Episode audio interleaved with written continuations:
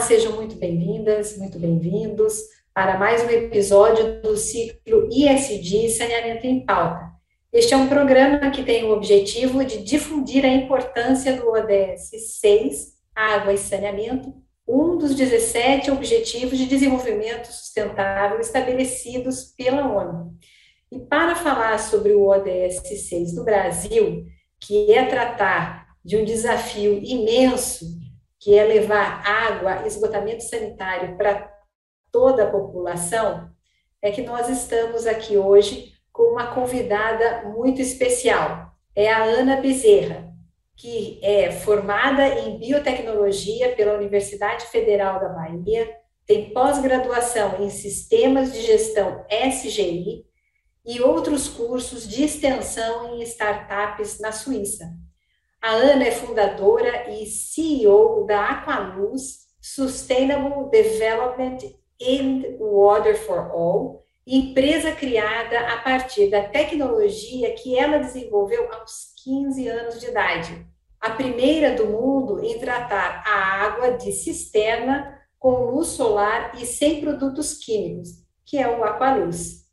A Ana é uma jovem que hoje, aos 23 anos, se dedica a pensar e implementar alternativas para que mais brasileiros tenham acesso à água, nada mais conectado como os ODS 6. Bem-vinda, Ana, obrigada por estar aqui conosco. Eu que agradeço, Tereza, é uma grande honra poder conversar contigo hoje. É, e bem inspirada também pela sua trajetória, o trabalho da BRK. É um super prazer estar aqui hoje. Os esforços da Ana, além do impacto social promovido, fizeram com que ela fosse internacionalmente reconhecida. Ela recebeu o prêmio Jovens Campeões da Terra do Programa das Nações Unidas para o Meio Ambiente em 2019. E em 2021, ela foi reconhecida pela Unesco como Green Citizen, sendo em ambos a única brasileira até agora a receber esses reconhecimentos pelo seu trabalho. A Ana também recebeu o Hugo Werneck de Sustentabilidade, Amor à Natureza e é Fellow da Organização Internacional Young Water Solutions. A Ana, aos 18 anos, foi a brasileira mais jovem formada em lideranças de novos empreendimentos pelo MIT. Ana, que vasto currículo com tão pouca idade. Conta para nós o que, que te movi... o que, que te motivou, o que te levou a inovar em saneamento básico. Ah, é uma longa história, mas o início de tudo foi meu sonho de ser cientista. Eu, desde criança, não sei exatamente dizer quando que começou essa vontade, mas desde sempre eu, eu me imaginava como cientista. E quando eu completei 15 anos, foi o ano de 2013, o ano internacional pela cooperação da água. Então, várias coisas aconteceram nesse ano que me levaram por essa trajetória no, em água e saneamento. A primeira delas foi a leitura do livro Vidas Secas de Graciliano Ramos, que eu sou de Salvador, Bahia, então já conhecia um pouco da realidade, mas esse livro me fez me aprofundar ainda mais na, no contexto da falta de acesso à água e saneamento e como isso impacta a vida das pessoas, tanto no contexto de saúde, de qualidade de vida como geral. E para finalizar, que ela, sabe, já, já tinha me deixado, já tinha me despertado uma grande curiosidade como que é, esse livro que já era até antigo retratava uma realidade que ainda é muito atual e pouco a gente vê mudar. Então, eu fiquei muito curiosa para entender mais é, desse problema e é, surgiu uma oportunidade de participar também do Prêmio Jovem Cientista, que o tema daquele ano era água, justamente por ser o ano internacional pela cooperação da água. E tudo isso culminou em, poxa, já tenho uma problemática que já estou extremamente é, curiosa, com vontade de ajudar, mas a oportunidade, que era o pontapé que faltava, então eu comecei a estudar mais sobre esse tema, entender o porquê que existem diversas tecnologias de tratamento de água e ainda assim esse problema continua existindo, como as tecnologias existentes têm limitação de principalmente manutenção, durabilidade e assim as pessoas que ficam nessas áreas mais isoladas, elas terminam não tendo acesso a a, a manter quando elas recebem a tecnologia, do modo contrário, elas também não têm poder aquisitivo de adquiri-las. E eu, é, eu conheci uma metodologia inventada por um instituto da Suíça chamado SOLIS, que é Desinfecção Solar da Água em português, que usa garrafa PET em exposição ao sol para tratar água. Então ali eu já tinha identificado algo fascinante que poderia ser replicado também é, utilizando o contexto aqui do Brasil, que a gente tem as cisternas, né, para captar água da chuva. Então eu comecei a tentar descobrir como que eu poderia criar o melhor produto possível pensando na realidade do nosso semiárido. Assim eu comecei a história. Como eu falei, é muito longa, apesar de eu, de eu ser jovem, mas já são oito anos que eu decidi entrar nessa, nessa carreira de água e saneamento. É, achei que fosse ser mais rápido, né? Achei que fosse simplesmente construir o produto, jogar no mercado e pronto, partir para outra. Mas depois que comecei a entender o quão complexo é essa problemática, é, falando até em termos territoriais no Brasil, são diversas realidades, diversas soluções que são necessárias, não dá para resolver todos os problemas com a única solução. Então, é, eu estou super apaixonada, super focada, não me vejo fazendo outra coisa da vida até então. Puxa, Ana, muito bacana te ouvir falar, e eu acho que tem, você tem várias, vários destaques aí na sua fala. O primeiro, a vontade de ser cientista, né? E, e, eu acho que no momento em que a gente está falando tanto da diversidade, de inclusão e de equidade de gênero, é muito bacana ver uma jovem como você despontando a, a, a, o interesse pela ciência. Certamente você deve ser uma referência para outras jovens que podem ver que é possível sonhar e, e avançar e perseguir seus sonhos, porque é exatamente isso que você fez através da leitura. Então, uma outra mensagem super importante é como a leitura pode transformar também aquilo que a gente vai decidir nas nossas vidas, né? Então, muito bacana. E, e Ana, eu vou pegar um, um, gancho sobre essa tecnologia que você é, começou a estudar. Ah, você tem hoje uma dimensão das pessoas que já são é, impactadas por esse projeto? Qual é o grande desafio de multiplicação ou de replicar essa, essa solução em larga escala? Você mencionou, né? Você achava que era mais fácil, né? Então, realmente, a, essa é uma das coisas que a gente aprende logo na vida profissional, né? Desejo, boa intenção, capacidade é absolutamente necessário, mas não, mas não é suficiente, né? Então, resiliência, persistência, o aprendizado. Então, isso também eu acho que é algo muito importante. Mas me fala o que, que você já superou e quantas pessoas você já conseguiu impactar com essa tecnologia? O que está faltando? Ah, hoje a gente tem números que consideramos sucesso em relação ao que a gente começou. Já são, assim, contando não só do Aqualuz, mas das outras tecnologias que agora temos no nosso portfólio, já temos um impacto de mais de 13 mil brasileiros espalhados em 11 estados do Brasil. É, e com isso, a gente sabe que estamos com assim, tá legal esse impacto, já estamos conseguindo ter um impacto em muitas pessoas, mas metade da população brasileira não tem acesso a saneamento. E 13 mil pessoas comparando para um, um horizonte de 100 milhões é relativamente pouco.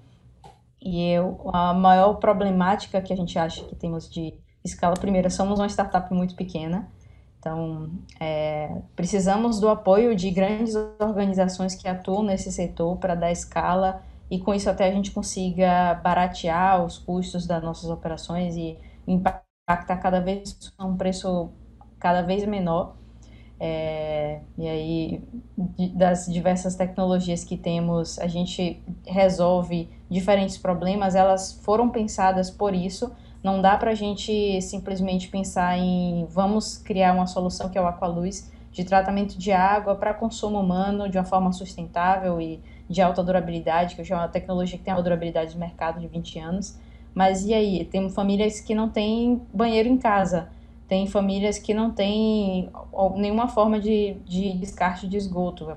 Na maioria das vezes são pessoas que ficam em zonas isoladas, remotas, e que a gente sabe que é, para chegar um, um, suporte, uma infraestrutura de saneamento vai demorar muitos anos. uh, e, e, na maioria das vezes, até inviável financeiramente, por conta dos custos que são ter essas operações em campo. Então, a gente precisa pensar em soluções que sejam descentralizadas, que sejam de baixo custo, de alta durabilidade, de fácil manutenção, que essas pessoas consigam montar. E tudo isso leva tempo, tanto tempo para testar, quanto tempo é, para implementar. E quando se tem re recursos financeiros bem reduzidos, se torna ainda mais lento esse processo. Então, são muitos desafios. É, diria que o principal de todos, se a gente for resumir, né, seria financeiro, mas ao mesmo tempo a gente tem é, essa, esse grande território. O Brasil é um país imenso. E sempre quando a gente chega, a gente acha que dá para padronizar os projetos que a gente faz, né? Até falando em, em Bahia, a gente tem muitos projetos aqui na Bahia, a gente acha que vai conseguir padronizar, mas aí, às vezes, uma comunidade que é do mesmo município vizinho, a gente encontra realidades completamente diferentes. E isso faz com que seja cada vez mais desafiador e apaixonante o que a gente faz, né? Que a gente se sente esses desafios é, fazem com que a gente fique com sangue no olho para resolver esses problemas e é fascinante, de fato. É, e até uma das palavras que você falou, a resiliência, é algo que nos define. Se não fosse a resiliência, com certeza já teríamos parado há muito tempo.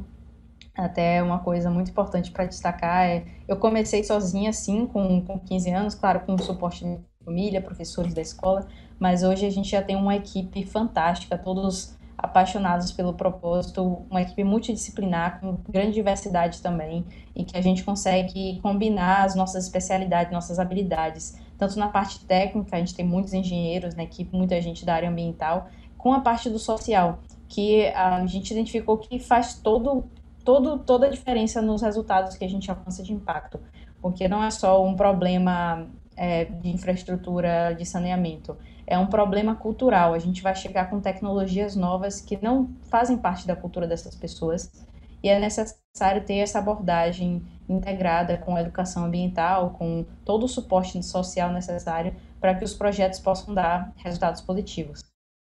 Ana, você mencionou é, bem, né? Você impacta hoje 13 mil pessoas, né?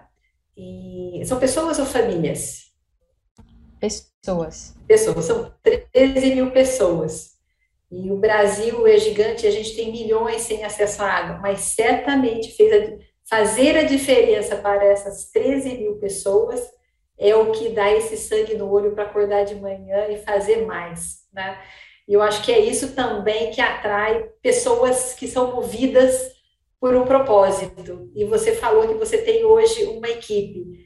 Me fala qual é o tamanho da sua equipe, como é que é formar uma equipe à base de propósito, tecnologia e ciência. Ah, hoje a nossa equipe tem crescido cada vez mais. Temos hoje 11 pessoas assim conectadas diretamente com o nosso trabalho, mas sempre quando a gente vai fazer um projeto, a gente contrata mão de obra adicional por projeto e muito também de mão de obra local das próprias comunidades, para que a gente também possa trabalhar a geração de renda local. E são pessoas que têm, poxa, são tantas, são tantas formações que eu não conseguiria lembrar de todo mundo, uhum. mas que a gente consegue é, visualizar, né, como cada esforço de cada pessoa que está apaixonada pelo propósito. Todo mundo que trabalha com a gente está muito apaixonado pelo propósito, de outra forma não estaria trabalhando com a gente. A gente tem essa, essa energia de atrair pessoas com, com um propósito alinhado. E é, tem sido fantástico. Imaginamos que a equipe vai crescer ainda mais, né? Do ano passado para cá, a gente que, poxa, saiu de quatro pessoas para 11, então foi um salto gigantesco em um momento até meio crítico da pandemia que a gente sofreu muito em 2020, com seis meses, metade do ano sem operar e sem é, faturar, com recursos limitados, mas pelo menos deu tudo certo, a gente conseguiu fechar o ano com saldo positivo e esse ano ainda com esse crescimento, apesar de ter. Fala para a gente um pouco, Ana, sobre a, a, a tecnologia. É, como funciona a, a, tecnologia na prática? De que forma que as, as famílias são é, engajadas? Né? Como é que você, tendo um produto, como é que você... É, as envolve para fazer parte do projeto, para receber aquela tecnologia nas suas casas? É, é um processo diferente, assim, cada caso. É, a gente tem situações em que quem indica, assim, o local que a gente vai atuar são as empresas que a gente tem parceria, muitas até do, do setor de energia, é, quem sabe também a BRK em breve também um projeto. E é, a gente tenta atuar nas regiões em que essa empresa tem uma atuação, geralmente eles também já conhecem um pouco da, das comunidades do entorno. E a gente tem uma metodologia de trabalho social que começa com diagnóstico, chamado Marco Zero, onde a gente vai a campo para identificar todos os, todas as problemáticas, principalmente relacionada ao saneamento básico. A gente faz coleta de vários indicadores é, de saúde, saneamento, educação, é, economia, tudo que tem um impacto direto do, do acesso à água e saneamento. Depois disso, a gente vai voltar e, e identificar qual que é o projeto que a gente vai propor para aquela região, para que a gente possa ter o melhor impacto possível de acordo com as necessidades prioritárias. E aí, com a proposta desse projeto, no segundo momento, a gente volta a campo para fazer esse trabalho de capacitação ambiental, que é algo extremamente essencial, né? Muda tudo assim em termos de resultado de até índices de uso e de desuso da tecnologia, porque é nessa etapa em que as famílias vão ter aquela imersão para compreender a importância do acesso à água e saneamento. A gente encontra muitas famílias que consomem água sem tratamento algum, ficam doentes por conta disso e não associam que a água é contaminada, simplesmente porque a água é transparente. Então é, é, é, extremamente importante, a gente consegue reverter muitas, muita, muitos pensamentos dessas famílias através dessa capacitação. Depois a gente faz uma, uma implantação da tecnologia, onde a família também participa ativamente em todas as etapas para eles compreenderem quão prático é realizar a instalação, manutenção e operação. E depois de um tempo, a gente tem um acompanhamento né, da pessoa local, né? Geralmente conseguimos uma pessoa para trabalhar com a gente que faz parte da comunidade, então ele dá um, um monitoramento remoto durante o período médio de três meses. E depois disso, depois de seis meses a um ano, a gente volta com a nossa equipe para fazer aquela, aquele mapeamento, aquele monitoramento, coletando todos os indicadores comparativos com aquele momento do diagnóstico. E a gente compara o antes do projeto com o depois, para mostrar o quanto aquele, aquela iniciativa gerou de melhoria de qualidade de vida em relação ao saneamento naquelas, naquelas famílias, daquela comunidade. Como você disse, né, cada comunidade tem, tem uma realidade, né, mas o que elas têm em comum é, é restrição ao acesso a serviços de infraestrutura, por serem regiões mais, mais distantes. E aí encontrar alternativas, e eu acho que todo o setor de saneamento hoje tem um olhar para alternativas que busquem atender as áreas é, mais rurais, não é?